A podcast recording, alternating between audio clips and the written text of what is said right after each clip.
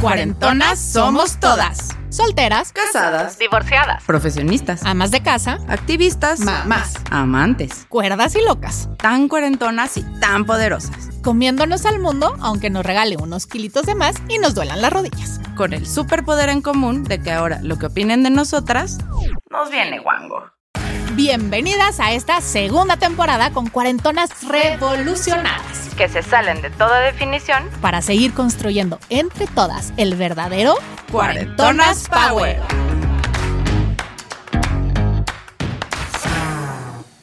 Advertencia. Este podcast fue grabado hace algunas semanas y hoy las cosas han cambiado para nuestra invitada. Quédense hasta el final para escuchar la historia. Cuando nos llega el amor en los 20, el mundo se pinta de colores y todo parece sacado de un cuento de hadas. Y así, a pesar de tanta perfección, parece que entre los colores y destellos de amor, nuestra visión se vuelve tan borrosa que no nos deja ver todas las banderas rojas. Eso que pensábamos que cambiaría para bien al casarnos se queda más bien en una idea. Y pareciera que al firmar estamos acelerando y potencializando los defectos que no nos atrevimos a ver. El divorcio, aunque complicado, parece una forma civilizada de salir adelante. Pero ¿qué pasa cuando el príncipe azul se convierte en un desconocido capaz de todo por dañarnos?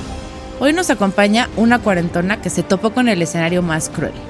Lleva ya dos años alejada de sus hijos, luchando cada día por recuperarlos. Y en el Inter ha fundado en México el Frente Nacional contra la Violencia Vicaria para ayudar a muchas mamás que, como ella, jamás imaginaron que el cuento se convertiría en historia de terror.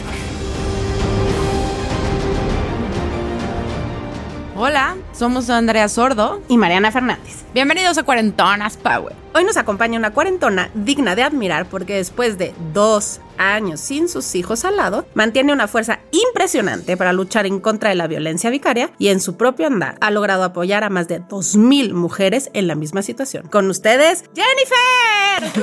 Bienvenida, Jen. Gracias. Bienvenida, bienvenida. Gracias, gracias. Mil gracias por estar aquí. Sabemos que andas en millones de cosas, pero gracias por hacerte un huequito y por venirnos a visitar. Quizá muchas de nuestras cuarentonas conozcan tu historia porque has encontrado en las redes un medio para hacerla pública y sobre todo para comunicarte con tus chamacos. Pero para las que no están enteradas, cuéntanos un poquito cómo va. Yo, como mencionaban, vivo violencia vicaria eh, desde hace eh, casi dos años. Estoy sin mis hijos desde el 29 de marzo del 2021, que fue el día en que los sustrajeron. He pasado estos dos años en juicios, ministerios públicos, llevando todo este proceso y entendiendo un poco más qué es la violencia vicaria. Obviamente, cuando a mí me quitan a los niños, el papá de mis hijos, por supuesto que no sabía ni siquiera que existía la violencia vicaria, no sabía que existía esta manera de poder violentar a las mujeres, que es a través pues, de las personitas que más quieres, ¿no? Entonces, en su momento, porque yo me divorcié hace muchísimos años, en el 2015, tardé mucho tiempo en salir de esa relación violenta en todos los sentidos. Cuando yo me salgo, pasa bastante tiempo, la violencia de alguna manera seguía, eh, violencia psicológica, violencia em- emocional, patrimonial, aún estando separada de él, ¿no? Ahí he descubierto en estos años que hay varias estadísticas y varios números que dicen que una mujer se tarda aproximadamente nueve años en dejar una relación violenta. Resulta que entre más alto, más arriba el estrato social, de alguna manera es más complicado dejar esta relación violenta en la que estás porque hay muchos factores a tu alrededor que pues intervienen en la decisión, ¿no? El- Claro, por un tema más social, ¿no? Totalmente. Más- O sea, por una presión social. ¿Qué van a decir de mí? El tema también de que estás cómoda económicamente y a lo mejor nunca has trabajado y entonces pues me salgo de esta relación y entonces me quedo sin nada. O sea, es más es- fácil que seas dependiente Claro, económico. exactamente. Es lo, es lo que he aprendido, ¿no? Entonces, cuando yo me divorcio, empieza el tema de, de, pues, vamos a llegar un acuerdo, un convenio. Afortunadamente, los dos trabajábamos en ese momento. Y entonces es, pues, entre los dos pagamos lo que tiene que ver con los niños, punto, 50% y 50%. A mí no me da nada, yo no le doy nada. Y así fue el acuerdo, ¿no? Pero pues bueno, para él fue muy sencillo decir, pues yo no puedo, yo no tengo. Y era algo que ya sabía, porque pues era algo que viví en el matrimonio que ya- durante que tantos ya había años. pasado. Exactamente. Entonces, yo creo que como muchas mujeres en algún momento dije, yo puedo sola, no Claro. pasa nada, yo trabajo, yo los mantengo. ¿Qué tal ese Wonder Womanismo? Ah, no sé cómo se diga Sí. ese término, pero cómo sentirnos Wonder Woman, decir cero necesito y yo voy a poder. Pero al final se nos olvida que no es si necesitamos o no, sino que es una responsabilidad compartida. Uno no Claro. decidió ser mamá sola Claro. sino que es un proyecto de vida y por ser proyecto de vida deberíamos de tener claro, que es su responsabilidad, ¿no? Totalmente. O sea, es su No es obligación. un favor. Sí, no es sí, un sí. favor. No era nada más el tema de la irresponsabilidad económica, también era el tema del tiempo, ¿no? O sea, Claro. era un papá de dos días al mes, ¿no? Que, tampoco era algo que necesitaban mis hijos o que yo buscaba para ellos. Entonces, creo que también como todas, ¿no? Yo al principio decía, no, pero los tiene que ver más y entonces frecuéntalos más y cuando tú quieras, o sea, no, no había una restricción para poder ver a los niños, pues no llegaba a festivales, o sea, todas estas cosas que pues eran lo mínimo que podrías esperar, Y que es ¿no? Eran importante para los para niños. ellos. Claro. Exacto. Y pues después de que pasó mi etapa de vencer al mundo y ser la que iba a mantener a mis hijos, me di cuenta que no, que no podía yo sola, a pesar de haberme cambiado de trabajo, de cambiar a los niños de colegio. Lo que decido es levantar una denuncia después de varios años penal, porque en el juzgado familiar era de, bueno, pues sí, ya tenemos el antecedente de que no paga, lo le vamos a mandar un apercibimiento, una multita. Entonces son cosas que realmente ya sabemos que en México no existe. Creo que es ahorita el 88% de las personas, hombres que tienen que pagar pensión alimenticia no las paga en México.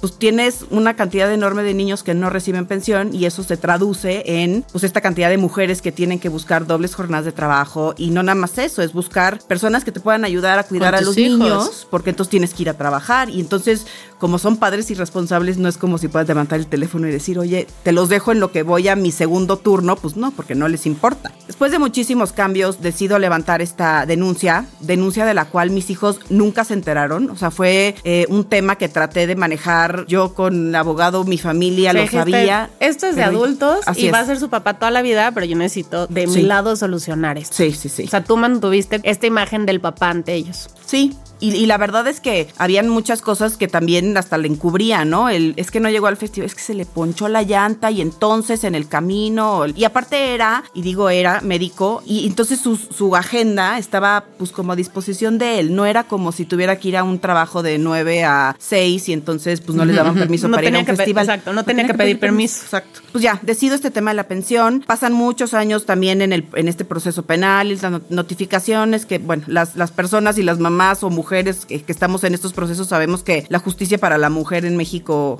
eh, No no existe. existe.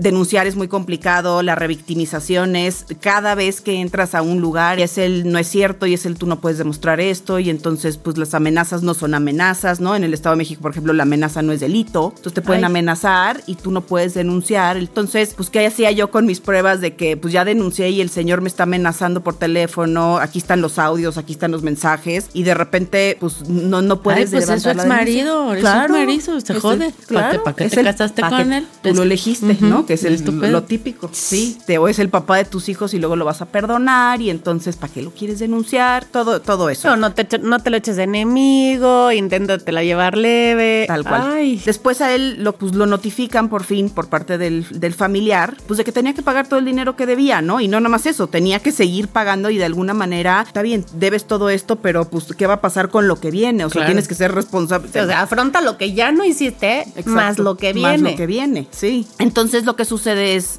pues le dan esta notificación de que tiene que ir a esta audiencia donde van a dictar esta sentencia y la cantidad de dinero que tiene que pagar. Y él lo que hace al fin de semana siguiente es se lleva a mis hijos en una convivencia normal, no normal. Ahora no lo entiendo y, lo, y veo que no era normal porque él, como les decía, se los, se los llevaba una, dos, tres veces al mes, los veía entre semana para comer, pero era su, su, O sea, ya. o no sea, había el. Digo, yo, yo soy mamá divorciada. Van cada 15 días y se quedan todo el fin de semana y en vacaciones se van con él una semana. O sea, en mi cabeza no. Nunca ha pasado la posibilidad de que un día mis hijas no regresen. ¿no? Claro. No es algo que yo pudiera dimensionar hasta que empezamos a hablar contigo. Claro. O sea, no se los llevaban nunca. O sea, siempre era como de en horitas y te lo regreso el mismo día. Él mismo puso en el convenio que quería un régimen, sí, cada 15 días. Bueno, primero cuando nos divorciamos se desapareció seis meses. Nunca supimos dónde estuvo, o sea, nada, de- ni un telefonazo a los niños, nada, nada, nada, nada. Reapareció, empezaron estas convivencias y era de, pues yo trabajo hasta el sábado, no puedo, entonces los recogía sábado 4 o 5 de la tarde y los regresaba domingo 4 o 5 de la tarde. Se Entonces, quedaron una noche. Una noche, eran sus... No había convivencia más allá de Más- unas horas. Más allá de unas horas, sí. O sea, era una noche, eran dos noches al mes. O sea, que yo, y eso duró creo que los primeros tres años y yo insistía, insistía, insistía, llévatelos el fin de semana completo. O sea, o- entonces empezó el tema de, bueno, me los llevo a comer. Se- llegaban de la escuela y era de 3 a 5 porque pues no, él no hacía tarea con ellos, ¿no? Entonces Claro. te los regreso, haces la tarea con ellos y entonces ya. Y un día comprendí, este, como, como me decía mi novio, que no le puedo sacar agua a las piedras, entonces dije, ya, ya no le voy a pedir, ya no le voy a pedir, ya no le voy a rogar, porque aparte las broncas entre él y yo era de que no quería ver a los niños, ¿no? Entonces un día dije, no es mi tema, no va a ser, o sea, no va a caer sobre mí la consecuencia de que él no quiera pasar tiempo con sus hijos. Y no es mi responsabilidad el que si él quiere o no quiere, o si mis hijos. Sí, sí, sí. Sí, te duele ¿Cuándo? por la parte de los niños, ¿no? Claro. Porque, porque preguntan por su papá, porque... Claro. ¿Qué le voy a decir yo? O sea, ¿cómo le voy a decir que su papá no quiere venir por él? Sí. De repente es porque nosotras mismas, pues queremos pintarles un mundo más rosa, que no les duela, que sientan que dentro de su familia, no, porque además, pues emocionalmente tú sientes que le fallaste a tus hijos porque tronaste un matrimonio. O sea, y entonces en eso es donde dices, no, yo tengo que hacerle lo menos pesada la, la visión de su papá. Compensarles, ¿no? Sí, Sí, está cañón. Pero qué tanto, de- no sé, es pregunta, la pienso ahora, ¿qué tanto deberíamos de ser honestas en un caso como este? O sea, no sé si ¿Qué lo correcto sería decir, pues la verdad es que tu papá, quién sabe dónde está, y es Sí. un irresponsable y Es una muy buena pregunta. no sé. No, no, no. Y yo, yo es algo que me sigo cuestionando hasta la fecha porque yo al, al poco tiempo de divorciada empecé una relación que tratamos de manejar de la mejor manera que podíamos nosotros manejarlo con nuestros respectivos hijos, claro. ¿no? O sea, porque yo veía también del otro lado él, una novia, otra novia y le presento a ella. Entonces me acuerdo perfecto que llegó una vez eh, Mateo, mi hijo, y te- estaba chiquitito y llegó y me dice, ma, es que mi papá está escogiendo a ver qué novia es la mejor para él. Entonces puede tener muchas y entonces escoger a ver cuál es la que más le conviene. Entonces cuando me dijo eso yo le dije, no, o sea, no, no, es así. O sea, puedes tener una y luego, no, está bien. y No luego, me gustó No y me gustó y otra. No, no, no, pero aquí era una tras otra, tras otra, ¿no? Y entonces era un festival, a las pocas cosas que se iba del colegio, un día llegó con una mujer y al día siguiente llegó con otra mujer. Y todavía me, me acuerdo que se acercó a mí y me dijo, no vayas a decir que era la que conociste ayer. ¿Por qué? Porque yo como mamá de los niños... Llegaba con todas las novias y era de, hola, mucho gusto, yo soy Jen, yo soy la Soy mamá de los niños. ¿Por qué? Porque yo no sabía con quién se iba a terminar Claro. quedando de, y al final del día iba, iba a ser la persona que iba a estar conviviendo con mis hijos. Y en al- mi cabeza, lo ideal es, nos llevamos bien y, ¿no? Claro, O sea, y, y si van a convivir, bien que mal llevan una parte de educación importante. Entonces, claro. pues lo mejor es llevarte la fiesta en paz Sí. y agradecer que los vayan a tratar bien. Eso era como mi sueño guajiro, lo vivo del otro lado con la relación con mi pareja y es lo mejor que puede existir. O sea, el que yo pueda mandarle un mensaje al- a, la mamá de sus hijos de, oye, estamos aquí, o que ella me pida un favor, o que yo le pida un favor. Nos podemos ir a tomar un café juntas sin ningún tema y eso es lo mejor, porque aparte los niños lo ven del- de lo más natural, ¿no? Claro. Entonces los hijos de él están muy tranquilos, muy contentos.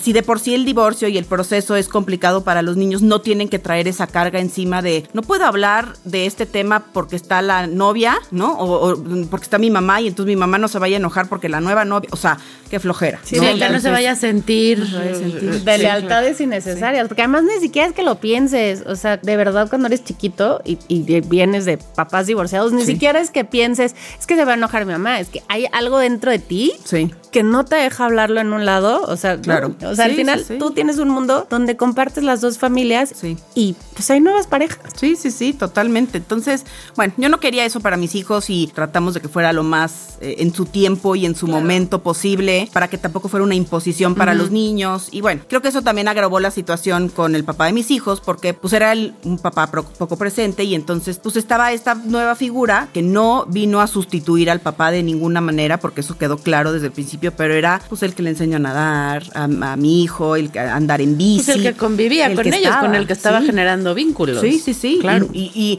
no era ni por fregar, ni por molestar, ni nada por el estilo, era el que estaba ahí, ¿no? Es un tema de convivencia. Tal cual. Eso también generó molestia. Entonces se suma junto, se, se agrega con el tema de la audiencia para la sentencia pensión. Te digo, al, al- al fin de semana siguiente que le, que le notifican, lleva a mis hijos a denunciarme por violencia familiar. Ese fin de semana, el- bueno, el día que se los llevó, ese mismo día llegan al Ministerio Público, hacen todo el proceso, este, medidas de protección, no me puedo acercar a los niños, mágicamente, ¿no? Porque en México, en donde las cosas cosas no suceden en un Sucedió mismo en día. 20 minutos. En nada. Por supuesto, cosa de lo que yo no me enteré, eh, me tenía que entregar a los niños, no me los entregaba y entonces pasaron dos o tres días y el día que me dijo, ya te los voy a entregar, porque ahí no me había dicho nada, era primero una llanta ponchada y luego nos quedamos en no sé dónde. Entonces el día que me dijo, yo me presenté en su casa a las 6 de la mañana, ya traía yo varios días de algo no está bien, algo no está Es lo que bien. te decir, internamente, y, y en ese tiempo que él te decía la llanta ponchada o nos quedamos en... ¿Tuviste chance de hablar con tus hijos?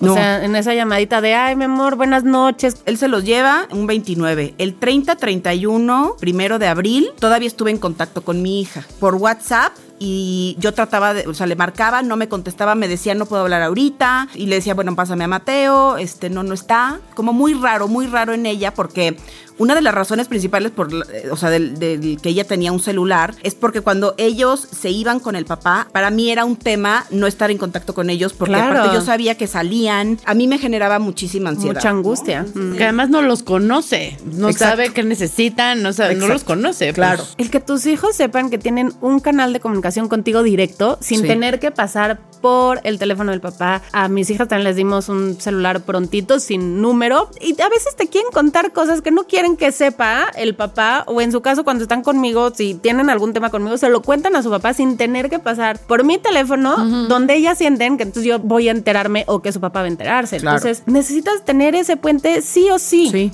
por sí, sí, privacidad y por, por abrirles el canal hacia la mamá y hacia el papá. Lo que yo decía, o sea, de repente le escribía al papá de, oye, ¿cómo están? Oye, ¿puedo hablar con su...? Era pedir permiso Pedir si podía permiso. hablar con mis Mm. hijos, ¿no? Entonces apagaba el celular. Y luego los pretextos no venían de él, venían de los niños. Y entonces los metía en medio de un tema donde no deberían, donde no deberían de estar. Ma, es que no te puedes enojar con mi papá porque no había señal. Es que se le acabó la pila. Es que perdió el celular. Y entonces cada vez eran más y más cosas que yo decía, esto no es normal. Entonces le entregué un celular, me acuerdo de su cumpleaños, le dije, Sofi, úsalo, cuídalo, todas las reglas, pero a mí siempre me contestas, ¿no? Y cuando tú quieras hablarme, ahí estoy. Ahí o sea, ese es tu, tu canal de comunicación, no le tienes que pedir el teléfono a nadie, porque era constante. Y eso sí lo hacía desde el principio, aunque fueran 12 horas, no sé si por algo se iban con fiebre o no. Oye, ¿cómo siguen? Cero. A mí me generaba muchísima angustia. Entonces, el que ella no me contestara en estos días fue súper raro, porque siempre era de hola ma, buenos días, este un beso, aquí estamos bien y de repente ella tenía un par de redes, tenía TikTok y tenía Instagram y yo tenía la contraseña y, ahí estaba yo vigilando lo que hacía y de repente bloquea sus, sus redes y yo dije, algo no algo no está bien, o sea, algo algo no me latía y el día que me dijo, se me ponchó la llanta y no te voy a poder regresar a los niños, me dijo, estoy en Tequisquiapan, no, no me acuerdo dónde me dijo, le dije, yo voy por ellos, yo los recojo, tú arreglado lo de tu coche, qué flojera que estén, o sea, todavía yo pensando en qué flojera que estén ahí con la llanta ponchada y lo que se arregla, y ahí fue la última, el último mensaje que crucé con él, hasta que me dijo el, el miércoles te los regreso. Cuando llega a su casa por ellos, este sale con una hoja de, pues aquí hay una medida de protección, no te puedes llevar a los niños, estás denunciada por violencia. Y entonces así fue como de, no estoy entendiendo qué está pasando, le hablo a mi abogado y mi abogado me dice, no te preocupes, tú tienes guardia y custodia, o sea, tienes todo en orden y no hay nada. O sea, entonces yo dije, bueno, está bien, me tranquilizo. Fuimos a levantar un acta de sustracción, este, curioso, porque en México, aparte de que te revictimizan por este tema, dice sustracción, se lo llevó el papá, pero, estás- pero es que es el papá, ¿no? sea, no- Entonces, no aplica. No aplica, o sea, sí aplica legalmente porque es sustracción y la alerta Amber, ¿no? Entonces, a mí me tardaron 13 meses en levantarme una alerta Amber. ¿Qué? 13 meses, sí. Sí. justo el tema de la alerta Amber es que se tiene que levantar, creo que 72, a las 72 Sí. horas es eficaz, ¿no? Sí, pero el pretexto era, pues como están con el papá, no están perdidos. Entonces yo decía, a ver, si es una persona que está, es capaz de hacer esto, de sustraerlos, de inventar una denuncia, y aparte yo en ese momento no tenía idea de la magnitud de denuncia que él había hecho, o sea, a mí no me habían notificado de nada en el proceso normal, ¿no? O sea, en un proceso legal, te tienen que notificar que hay en tu contra, este, de qué se te está acusando, te tienen que citar. O sea, o tu sea, primer eso. acercamiento es ya no te puedes acercar a tus hijos, bye. Sí. Entonces yo estaba con un abogado, el abogado mete un documento y entonces el juez, y esto es algo que de lo que me enteré cinco meses después, porque tuve, unos- tuve un abogado, cambié inmediatamente a otros abogados y estos abogados nunca me informaron que el juez restituyó a mis hijos cinco veces. Es decir, el ¿Qué quiere decir juzgado... dio la instrucción al papá de que me regresara a, los a mis hijos cinco veces, independientemente del tema de la violencia. Él había metido la carpeta de la violencia al juzgado familiar y el juez dijo, está bien, hay una denuncia, no es culpable, no han demostrado nada, en tanto pase eso, que regresen. regresa a los niños y entonces lo hizo cinco veces, pero los abogados que yo tenía ese momento nunca me informaron. Entonces yo nunca supe hasta que ya cambié de abogado al que tengo ahorita. Los abogados primero no tenían contacto con el papá. Yo creo que sí, yo creo que sí. Estaban dando una lana es como la única manera de que tú no te podías enterar, ¿no? Sí. Ahora yo tengo, por ejemplo, acceso a todas mis carpetas en línea, voy y checo, cuando hay algo que entregar, lo entrego yo. O sea, aunque mi abogado confío en él al 150% ahorita, yo, yo voy y hago todo porque aprendí esto, ¿no? Y entonces cuando cambio de abogado, este abogado me dice, oye Jen, ¿ya te diste cuenta que te restituyeron a tus hijos cinco veces y no lo, no lo cumplieron? Y yo, ¿qué? ¿De qué estás diciendo? Así, tal cual. Y eso pues es en contra de él, porque no está... Eso es un delito, o sea, él está cometiendo un delito porque está desacatando, ¿no? Sí, sí, sí. Pues fue todo este proceso y yo meses después lo que digo es, a ver, este tema familiar no avanza porque hay un tema de, de, violencia, del cual no me he notificado porque trataron de esconder la carpeta para que ya que se judicializa, o sea, ya que empieza ya el proceso un poco más fuerte, te citan a una audiencia, entonces si tú no llegas a la audiencia, creo que te dan dos o tres oportunidades y si no te pueden detener. Que mm. ya después entendimos o que creemos, pensamos que esa era la, la tirada, la, la idea. Entonces voy y yo me notifico, yo me voy a ir a presentar, los primeros abogados me decían, no, no, no te presentes, no vayas, yo, ¿por qué? O sea, yo, yo voy a afrontar esto, sea lo que sea ahorita o en un año, prefiero ir ahorita. Eso fue una de las cosas que yo, por la que me hice cambiar de abogado, fui y cuando vi la denuncia, o sea, yo decía, ¿en qué momento? O sea, porque eran cosas desde violencia de encerrar a mis hijos en un closet hasta cosas muy absurdas de, es que la señora tenía frutas y verduras en su refri y los niños tenían permiso de agarrar las frutas y verduras solitos, lo hacían solitos. Ay, pobrecito. Le daba tortillas frías. Quise, vender a mis hijos por 500 mil pesos. Cosas ridículas, a cosas eh, realmente absurdas. Hay una foto de Sophie que tiene un golpe en la cara de un accidente que tuvo en el parque acuático El Rollo, que aparte están todas las cámaras y ya, o sea, hasta el médico ya nos dio todo, de un resbalón que se dio en un camastro, se cayó, se pegó, fue a la enfermería, la revisó, está el expediente con el pediatra, que el pediatra después cuando la llevamos a México la revisó. Yo lo que hacía era cada vez que le pasaba algo a los niños, les avisabas. Mira, porque aparte, pues era doctor, pues ¿qué le hago? ¿Qué le pongo? O sea, yo en ese tema de ahí te este aviso y el papá, iba agarrando todo. Todo y para hacer algo en contra. Exacto. Entonces, esa foto, cuando abro la denuncia, la primera foto que veo de eso es, esa, ¿no? Entonces, tú ves una foto así de impactante porque sí tenía un golpe en la cabeza pues y el raspón y ella llorando, y porque fue las fotos que le tomé, se las mandé en ese momento y eso fue lo que usó, ¿no? Entonces, y, mil millones de cosas. Entonces, entramos en el proceso, eh, nos fuimos a juicio, me vinculan porque por la probabilidad de que sí existe esta violencia. ¿Qué significa que te vinculen? Vinculada, es decir, ellos ya llegaron con este, este documento y entonces están estas fotitos y esta evidencia. Probablemente sí sucedió, entonces te vinculo para echarnos todo el proceso. Ah, entonces, como que autorizan, a que esto es, posible. Es, posible. Mm. Entonces avanzas a un proceso de investigación que duró como seis meses, ¿no? De periciales, cosas a los niños, cosas a mí. Hasta fueron a mi casa en algún momento para ver, porque pues una de las cosas era que yo encerraba a mis hijos en el closet, ¿no? Entonces, para que los peritos fueran a ver que uno, la luz, ah, porque era eh, encerrados en el closet a oscuras. Entonces, uno, que la, luz se prendía por dentro, dos, eran puertas abatibles, o sea, imposible no tenían lock, o sea, imposible, ¿no? Ese tipo de cosas, pues tienen que ir investigando. Entonces, ellos pusieron a la nueva novia, a la mamá y creo que a la hermana como de testigos, entonces también ellos fueron a testificar que yo era la peor del mundo. Afortunadamente, para cada una de las cosas que él puso en la carpeta, es, por ejemplo, cuando Sophie se cayó en el rollo, estábamos en el rollo con otras tres parejas. había gente que podía testificar. Entonces fueron a testificar de eso. Lo de los 500 mil pesos, la vez que él dice que fue esa plática, estaba otra abogada, ¿no? Que fue una plática en donde ellos nos citaron para decir, no te puedo pagar X de pensión, pero te pago 5 mil pesos. Entonces, lo que sea. Llegamos a un acuerdo y le, dijimos, sí, está bien, paga eso, lo que sea, pero paga algo, que nunca pagó, ¿no? Entonces fue esa, esa, ese ir y venir.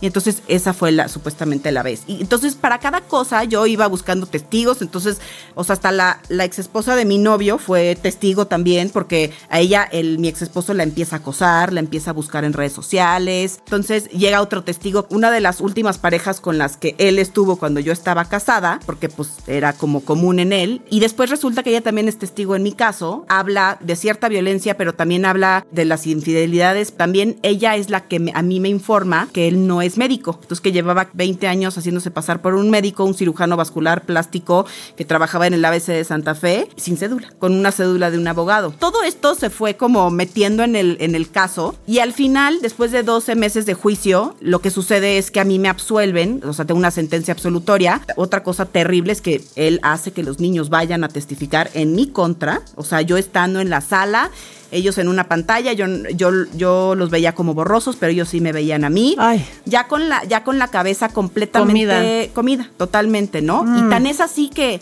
en las veces que los hacen testificar son cosas completamente distintas, ¿no? Afortunadamente, el juez se dio cuenta perfectamente bien y una de las cosas increíbles que pasó en esa sentencia es que hay un párrafo que dice que fue evidente que él lo hizo por venganza y por eh, odio hacia mí. Por Y ardido. ahí es donde se aplica la, Esa es, esa es la violencia, vicaria. Esa es la violencia vicaria. A los dos, tres meses que a mí me quitan a los niños, obviamente no tenía manera yo de No comunicarme tener con ellos. contacto con ellos de ninguna manera. Cero. No sabía ni siquiera si estaban en México. O sea, no tenía yo la más remota Sí, idea. y en esta Entonces, locura yo creo que te vuelves loca y necesitas apoyo real porque es algo perrísimo, yo creo, de sobrellevar. ¿No se te ocurría como ir a su casa y hacer guardias para ver si los veía salir? O sea, como estas medidas de, de desesperación, decir, oye, chamequitos, aquí estoy, ¿no? O sea, mamá sí está bien. Sí, todo, sí, todo. Ah, o sea, de verdad que hasta pensé en un, un avión con un letrero Con un que banner, diga aquí estoy. O sea, todo eso se me ocurrió. No podía yo acercarme a ellos porque tenía esta medida de Ah, restricción. Ay, claro, o sea, tampoco era, dices, No. hijo, es que lo hago y va en contra. Sí, sí, sí. No, y lo hago y es casi, casi cárcel, Cárcel. Porque es lo que él estaba buscando. Claro.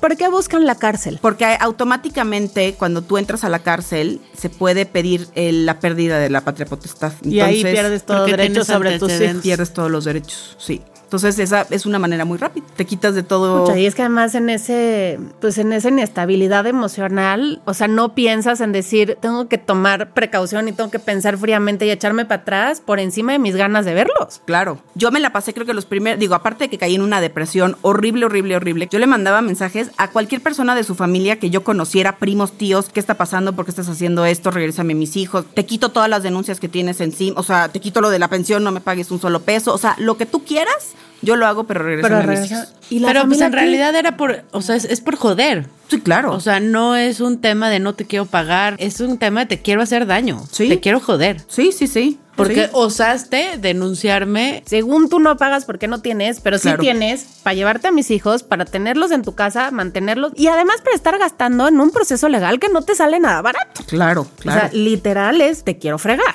Sí, sí, sí. Y siempre fue el tema con él. No era que no lo tuviera. O sea, en ese momento, pues era un médico. Digo, no sé cuánto cobraba la consulta en el ABC, pero pues no ha de haber sido barato.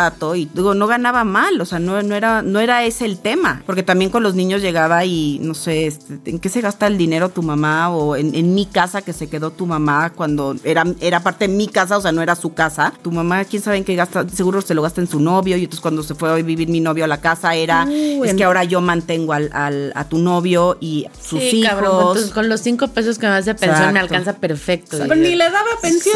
Exacto. Oye, ¿y cómo está esto de que no es doctor?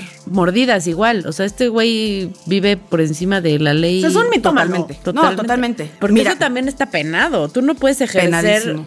O sea, el tema de médico es fuerte. O sea, sí es una, una cosa mayor. Oye, ¿no? está tu vida Sí, en sus manos, claro. además vascular, estético. No, no, Cirujano, no, güey. no, Todavía dijeras, bueno, es, es podólogo, güey. Pero Pues que te ni así. Te infecta la uña y ahí te encargo cómo Sí, te sí, va. sí. Y, y hay una denuncia por el tema de usurpación, porque aparte es cuando yo me entero, mi obligación, o sea, es ir a denunciar. Si yo no denuncio a la hora de enterarme, también puede ser este usado en mi contra, porque yo sabía que él estaba ejerciendo una profesión con Ándale. una cédula falsa. Entonces, se levantó la denuncia por usurpación, la trataron de cerrar, o sea, las autoridades con todo y todo y toda la información que tenían dijeron, "Ay, no". afortunadamente se volvió a abrir. Entiendo que de alguna manera paga porque no había no no, no pasó el, el primer examen o algo por el estudió estilo. medicina, pero no alcanza, digamos, su título. Pensamos pensamos estudió medicina, porque luego salió otra cosa de que sí había estudiado algo en la UNAM, pero sí y algo en la NAWAC, pero entonces uno de los exámenes que haces, aparte del examen profesional para tener la cédula, hay un, hay un registro que dice que lo hizo en, en 12 minutos, ¿no? Cuando el examen final de medicina dura dos días y es todo, y luego las calificaciones que tienen están de un año antes de que se graduó, o sea, los papeles que están en la NAWAC y en la UNAM chuecos. están chuecos, son chuecos, o sea, ya los tenemos y, pero el caso es que él de alguna manera empieza a recetar con una cédula de un abogado que ahora es juez en Guadalajara y Oye, y ahora que las farmacias te piden la que cédula decir, para el ¿qué- qué- qué antibiótico, ven en la ¿qué onda? farmacia los de la cédula? Es- Nada. No, es que lo que pasa en las farmacias es que la primera persona que registra la sed, o sea, Ah. no es que tú como doctor vayas a la farmacia y lo registres. O sea, no, es ellos que- no buscan en una base de datos autorizada. no. La primera persona que llega con una cédula, yo, y ellos dicen, ah, bueno, esa cédula es de fulanito Ah, o de sea, tal. yo, yo, hago mi receta en mi casa, pongo un número de cédula del que sea y llego a una 5302. farmacia. Sí. Ah, aquí está. Ah, este no lo tenemos, bueno, lo registro. Ah, sí, y, nad- y no, o sea, no hay manera de checar esa cédula. Eso no está Lo pueden checar, No claro. está vinculada a una base de datos Exacto. confiable. Sí, ahorita ya tienen como otras cosas que es un sello y el no sé qué otras cosas. Si ya estaba registrada esa cédula desde hace mucho tiempo con una persona que la haya usado, pues ya está. Entonces te metes a buscar su nombre y no tiene cédula. Te metes a buscar esa cédula y parece a nombre de un no sé qué, Efraín, bla, bla, bla, de Guadalajara. Un abogado, ni siquiera médico, ¿no? Oye, ¿y Entonces, Efraín no sabe? ya sabe. Ya, ya le dijeron Pues que están claro. usando su, ya, ya cédula. sabe, ya sabe, pero como es juez, algo ahí tiene una restricción de algo, no sé, pero no, qui- no, no ha querido hacer nada. Ay, ya no, no puedo entender cómo teniendo las cosas de una forma correcta, a ti te dicen no puedes tener a tus hijos y una persona que tiene tantos agravantes en su contra, en su personalidad, en su profesión. eh, A puro eh, billetazo. o sea, él está bien y él, Sí. y él sí puede tener a sus hijos. Sí. ¿What? O Aunque sea, no quiera. Eso, sí, o sea, eso es lo que está más cabrón. O sea, no, quiere, nunca le interesó y de repente resulta que. Mira, yo, Sí. yo, yo creo en la bondad del mundo. Pon tú que si quiere a sus hijos y que de verdad nada más sea por fregar a Jen. Pero es una persona que no está apta para educar a unos niños. O sea, si está haciendo esas cosas tan No, no, no, malditas. no está apta para nada, güey. O sea, No se está está de lo encerrar al psiquiátrico. Sí, tal cual. Jen, ¿cómo te descubres? Y a mí me impresiona verte tan fuerte, tan entera. ¿Cómo logras? Pues me paro y voy y digo, y aunque no me importa. O sea, ¿de dónde lo sacas? Y además,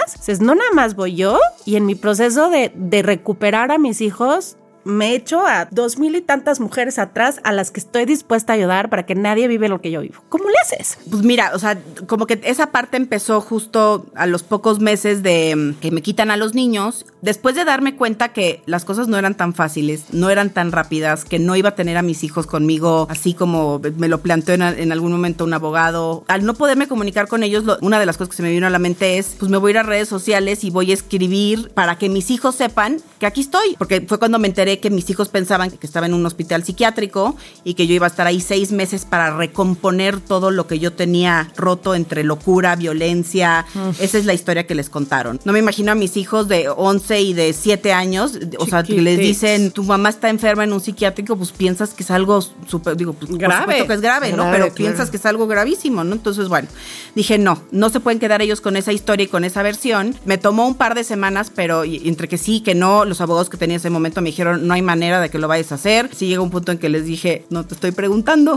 Además, esa no es una restricción. No me estoy No. acercando físicamente a ellos, ¿no? Exacto. Yo dije, a mí me vale. Tenía una cuenta de TikTok, abrí todas mis redes y pues lo primero fue un video explicando A, B y C de lo que estaba pasando. Lo expliqué con toda la, la honestidad desde el principio porque creo que lo primero que dije en ese video fue, estoy denunciada por violencia, ¿no? Porque luego dije, van a empezar a decir, ¿no? Claro. Que yo, entonces yo le hice algo malo a los niños, entonces que por eso me los quitaron y entonces, entonces dije, no, yo voy a decir tal cual lo que pasó. Me eché 15 minutos platicando la historia y de la nada me empezaron a, a contactar unos periodistas. O sea, fue algo que nunca en la vida me había pasado. De repente tenía 80 mil seguidores en TikTok de la noche a la mañana. Aparte de las entrevistas y de todo esto, lo más impresionante fue que me empezaron a llegar mensajes de más mamás, ¿no? Y entonces me decían, yo, yo estoy pasando por lo mismo, porque uno de los temas era, yo soy la única a la que le han quitado a sus hijos en Claro, México, claro. en el mundo, ¿no? O sea, yo estoy sola, me van a decir que, que soy una mala mamá. Y en algún momento te empiezas a creer que eres mala mamá, o Sí. sea, que, que la hiciste mal y que... o sea, Totalmente, sí. sí. sí te, autoculpabilizas. Claro, y aparte hasta te vas cuestionando tu propio estilo de crianza, Claro. ¿no? Porque dices, por supuesto que sí los regaño, por supuesto que sí tienen Claro. límites. O sea, por Dios es parte de, del- de De la, la maternidad y la, te- y la educación. Era la dinámica normal, o sea, no me parecía... ¿No? O sea, te la cuestionas raro. y Sí. regresas a entender que no estabas mal cuando Sí. te empiezan a llegar estos mensajes. Sí, sí, sí, o sea, era de una tras otra, tras otra, y entonces lo que empiezo a ver es este patrón, el ya no es a través de un juzgado que te quitan a los niños, sino van y levantan una denuncia penal, en lo que investigan, ya te ponen medidas de protección, tiempo suficiente para tratar de romper este vínculo materno, que al final del día también es lo que, Lo que intenta hacer. intentan hacer, eh, darles vuelta en la cabeza con todo lo que pueden traer encima de la mentira que sea, ¿no? He aprendido con psicólogas y todo este tema que una de las manipulaciones o coerción, como se llama, es yo como papá te cuento algo que no sucedió en medio de algo que sí sucedió. Es Claro. decir, ¿te acuerdas de las vacaciones de Acapulco? Y entonces el niño te va a decir, sí, sí, sí, que fuimos a la playa, sí, ¿te acuerdas que fuimos a, comimos un helado y luego nos fuimos a comer? Y este, pero lo que no te acuerdas es que en medio tu mamá te dio una golpiza en la playa, te caíste y entonces sí, ¿no? Entonces dicen, sí fui a Acapulco, sí comí el helado, me acuerdo que fui a comer, entonces lo que me están diciendo de que, de que mi mamá me pegó es cierto. Es cierto. Que ha sido lo que hizo con lo del rollo. Oye, ¿te acuerdas cuando fuiste con Tal cual. mamá al rollo no sé qué? Pues es que te agarró a trancazos y mira, aquí está la foto. Sí. No, Sí, incluso sí, sí. hasta con esas cosas tan idiotas como las tortillas y la fruta, ¿no? O sea, es como, a ver, dime que, ay, es que cuando quiero comer una fruta mi mamá no me la parte y me hace ir por ella. Ah, Sí. entonces de ahí te agarras, Claro. o sea, cualquier cosa.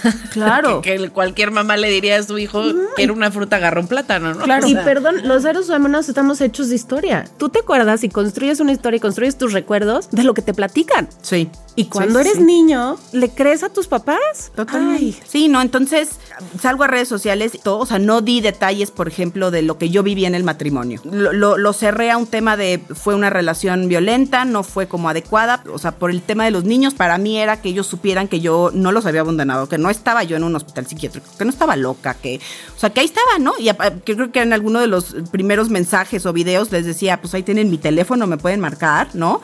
Que después me enteré que Sofi, mi hija, me, me marcaba la casa, se quedaba callada y colgaba. ¿Y tú te acuerdas de esos moditos? Sí, sí, sí. Como empezó justo el día que se llevaron a los niños, yo decía, alguien está hablando, porque por supuesto que después de eso me amenazaron, me Claro. hablaban. Una de las, de las últimas veces que lo hizo, este, escuché un, como un lloriqueo y le identifiqué perfecto que era. Sofi. Y yo, Sofi, aquí estoy, este, no te preocupes, es tú tranquila, tú no te, o sea, aquí ando, tú relájate, yo, yo me preocupo y yo ahí voy por ustedes, ¿no? Entonces, hasta que dejaron de pasar esas llamadas y ¿sabes qué pasó también? Una de las cosas que cuando se acercan las mamás también se empezaron a acercar adolescentes a mí para decirme, yo estoy pasando por lo mismo. Yo soy ese hijo. Yo soy ese hijo, ¿no? Entonces, más en el tema de Ay, yo sí, yo no, o yo no vi a mi mamá, o yo no, yo no pude estar con mi mamá, o a mí mi papá me hizo exactamente lo mismo y ya regresé con mi mamá. Con estas historias, yo fui como adaptando la información que contaba hacia afuera. Entonces, no sé, si una niña me decía, un adolescente me decía, es que yo pensé que mi mamá ya no me quería. Entonces yo le decía a Sofía y a Mateo en los videos de aquí estoy, sí te quiero, ¿eh? Yo no, o sea,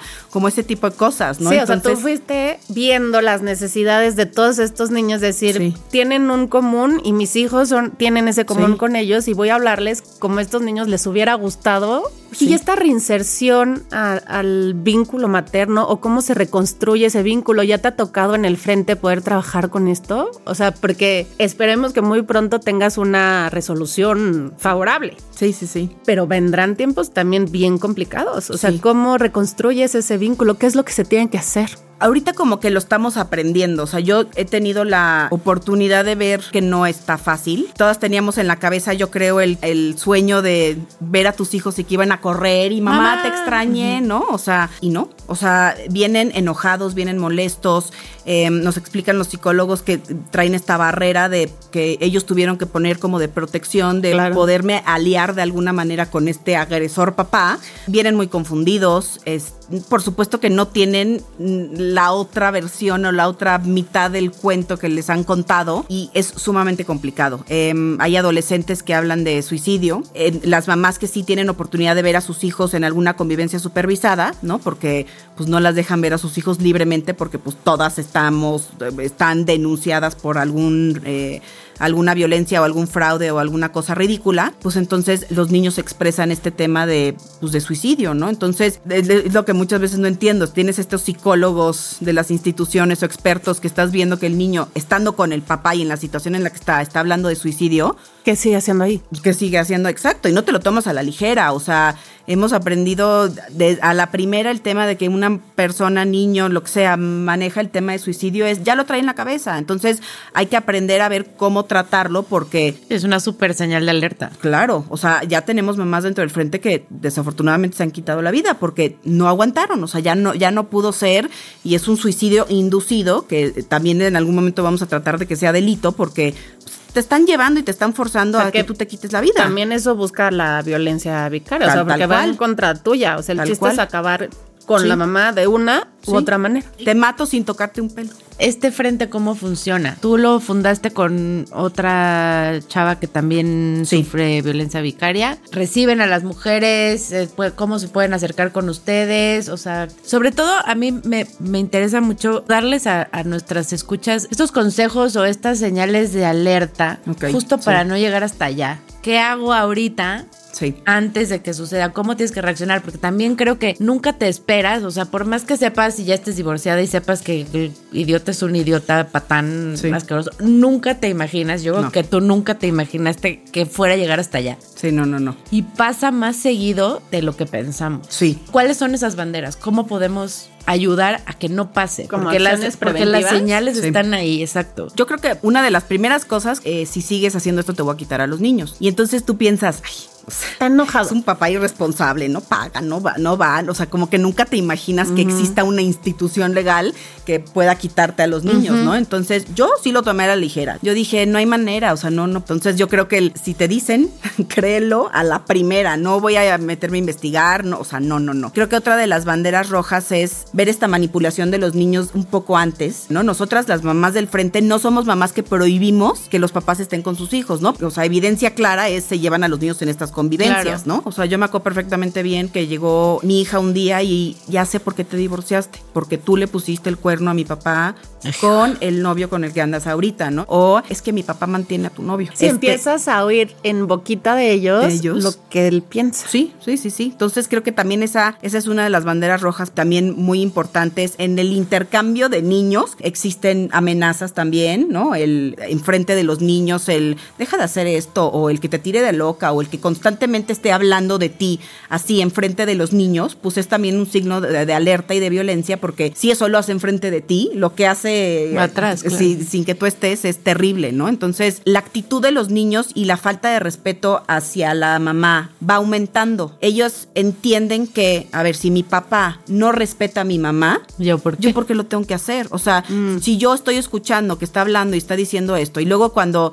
va y me entrega a la casa de mi mamá, de repente veo que le grita, le dice que está loca o le dice lo que, lo que sea, pues yo por qué la tengo que respetar. Y está como, no nada más el tema de que no le ponen un alto, lo fomentan, ¿no? El, el claro, tema y es, de... y es repetitivo, entonces ha de ser. ¿Y qué puedes hacer? O sea, puedes tú, antes de cualquier cosa, interponer, es que no sé, porque además mierda de sistema, eh, una carta, una denuncia, un algo que diga, oye, este güey está haciendo esto, está haciendo esto, esto. O sea, si ya lo identificaste, ¿qué haces? Porque nos contaste al principio que tú llegabas con tus amenazas y te decían, no, no es válido. O sea, si ya tienes todos estos puntos, hay que documentarlos, los graba. ¿Qué se tiene que hacer? Y a dónde se tienen que acudir. Sí, documentar todo, o sea, por absurdo que suene, es todos los mensajitos, grabar todas las conversaciones, el, lo, que, lo que sea, ¿no? Fotos, siempre tener un testigo por cualquier cosa. Suena absurdo, pero, pero así es. El ir al Ministerio Público y entender que es un derecho de nosotras poder levantar una denuncia. Te podrán decir misa, tú no puedes levantar porque no es una amenaza, no me importa, una fe de hechos, una, no importa, o en el Ministerio Público insistir, si tu Ministerio Público, exacto, un, antecedente, nada más, que conste.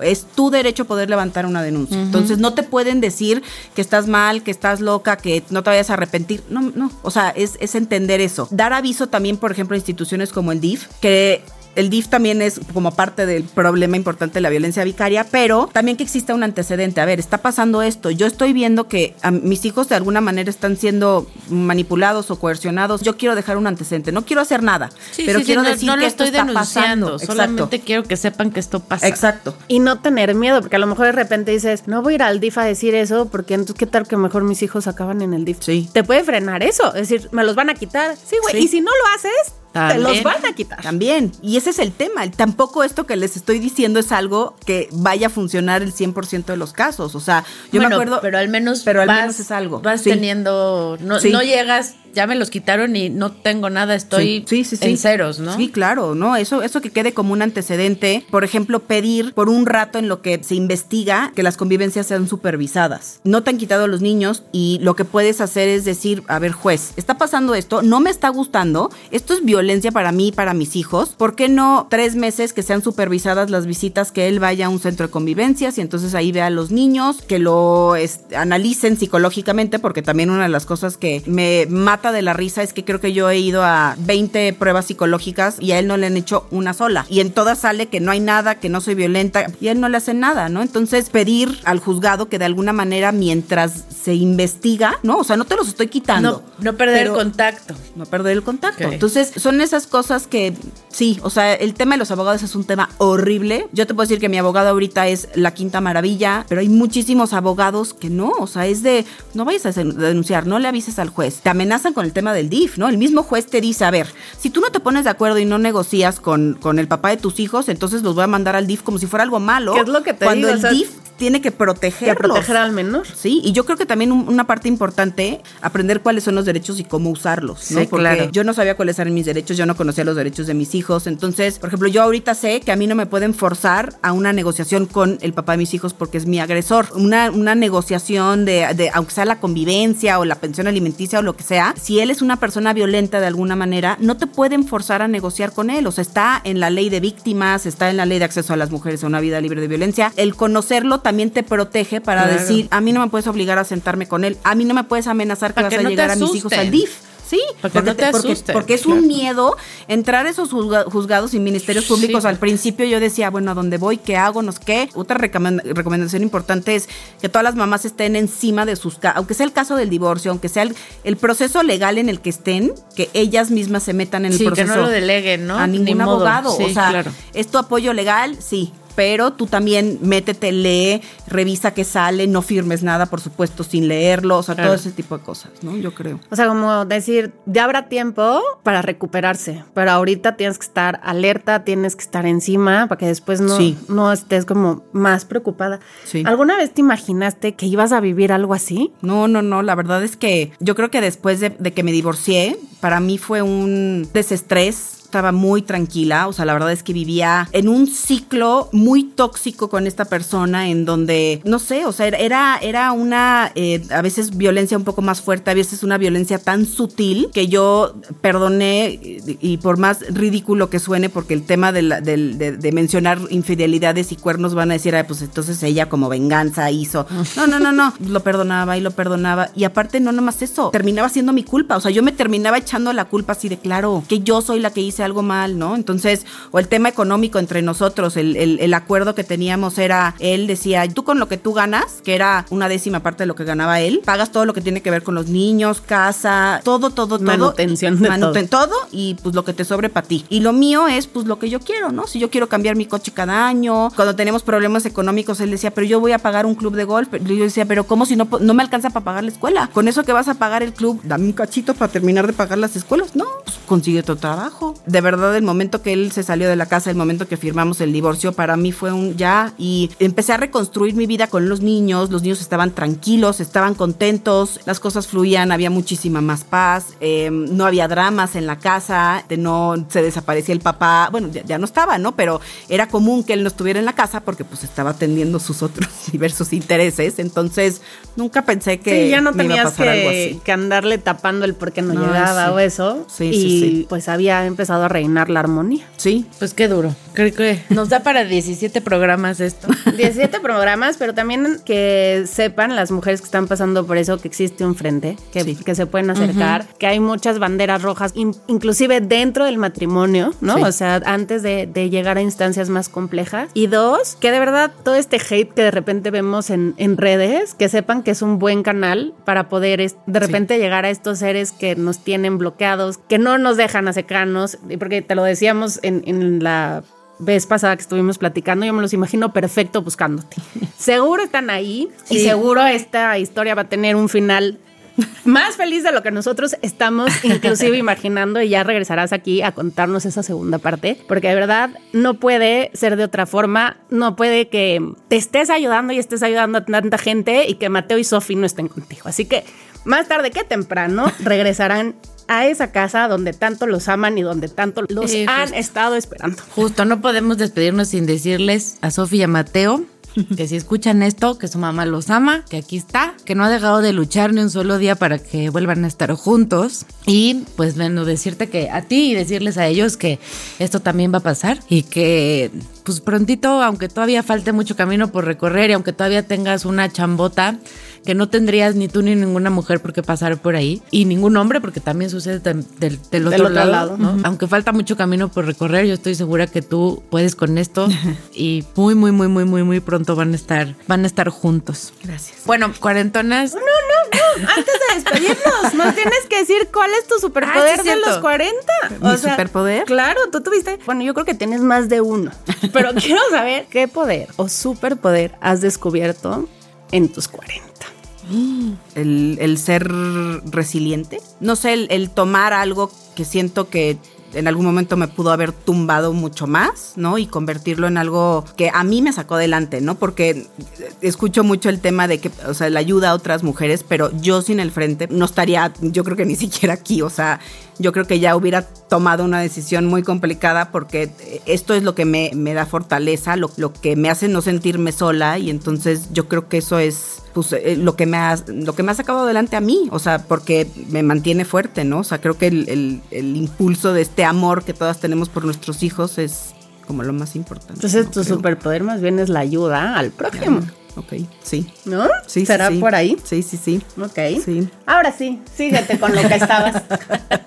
Si se encuentran en una situación de violencia vicaria, acérquense al frente. Este, les vamos a poner por ahí en las redes Datos. el- los datos, las arrobas, los teléfonos para poderte contactar. Pidan ayuda, no tengan miedo de pedir ayuda, no se dejen amenazar ni no se dejen intimidar. Son más fuertes de lo que creen y el amor lo puede absolutamente todo. Entonces, pidan ayuda, no están solas. Si necesitan hablar, en este espacio también tenemos oreja para ustedes. Muchísimas gracias por venir, por compartir y por esa fuerza, esa empatía y esa sinceridad con la que nos has hablado. Sabemos que vas a estar muy pronto con los chamacos y esperamos que dentro de muy poco estés aquí de vuelta para contarnos que ya estás con ellos Claro. y para hacer este otro episodio en el que hablemos de Del post. de algún Del Del regreso.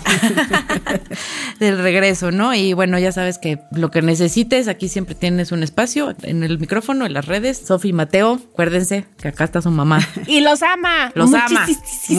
Mucho. Gracias, cuarentonas, por escucharnos. Cuídense mucho. Compartan para que podamos llegar a más y más y más mujeres que necesitan esta ayuda, que necesitan escuchada y que sepan que no están solas por los procesos que están viviendo. Sabemos que entre todas nos podemos ayudar y que las cosas que logramos cuando estamos juntas son mucho más grandes. Así que no se olviden de darle like a todos nuestros videos, de darle campanita, por favor. Síganos en todas las redes. Ya saben que estamos en TikTok, Facebook, Instagram y Twitter como Cuarentonas Power. Las queremos muy cañón. Y gracias a Brincacharcos otra vez por dejarnos eh, cumplir nuestros sueños. A Fer y a Santi, los meros buenos en Alanis Studio. Y a todas y cada una que nos ayudan a armar nuestros Tetris para poder lograr estar aquí cada semana con ustedes. Fue un placer. Nos escuchamos el próximo martes. ¡Adiós! Efectivamente, el amor todo lo puede. Te abrazamos fuertísimo, Jen, y les mandamos besos apretados a Sofía y a Mateo. Y te esperamos, por supuesto, aquí para que nos contagies de toda la felicidad que viven ahora que están juntos de nuevo.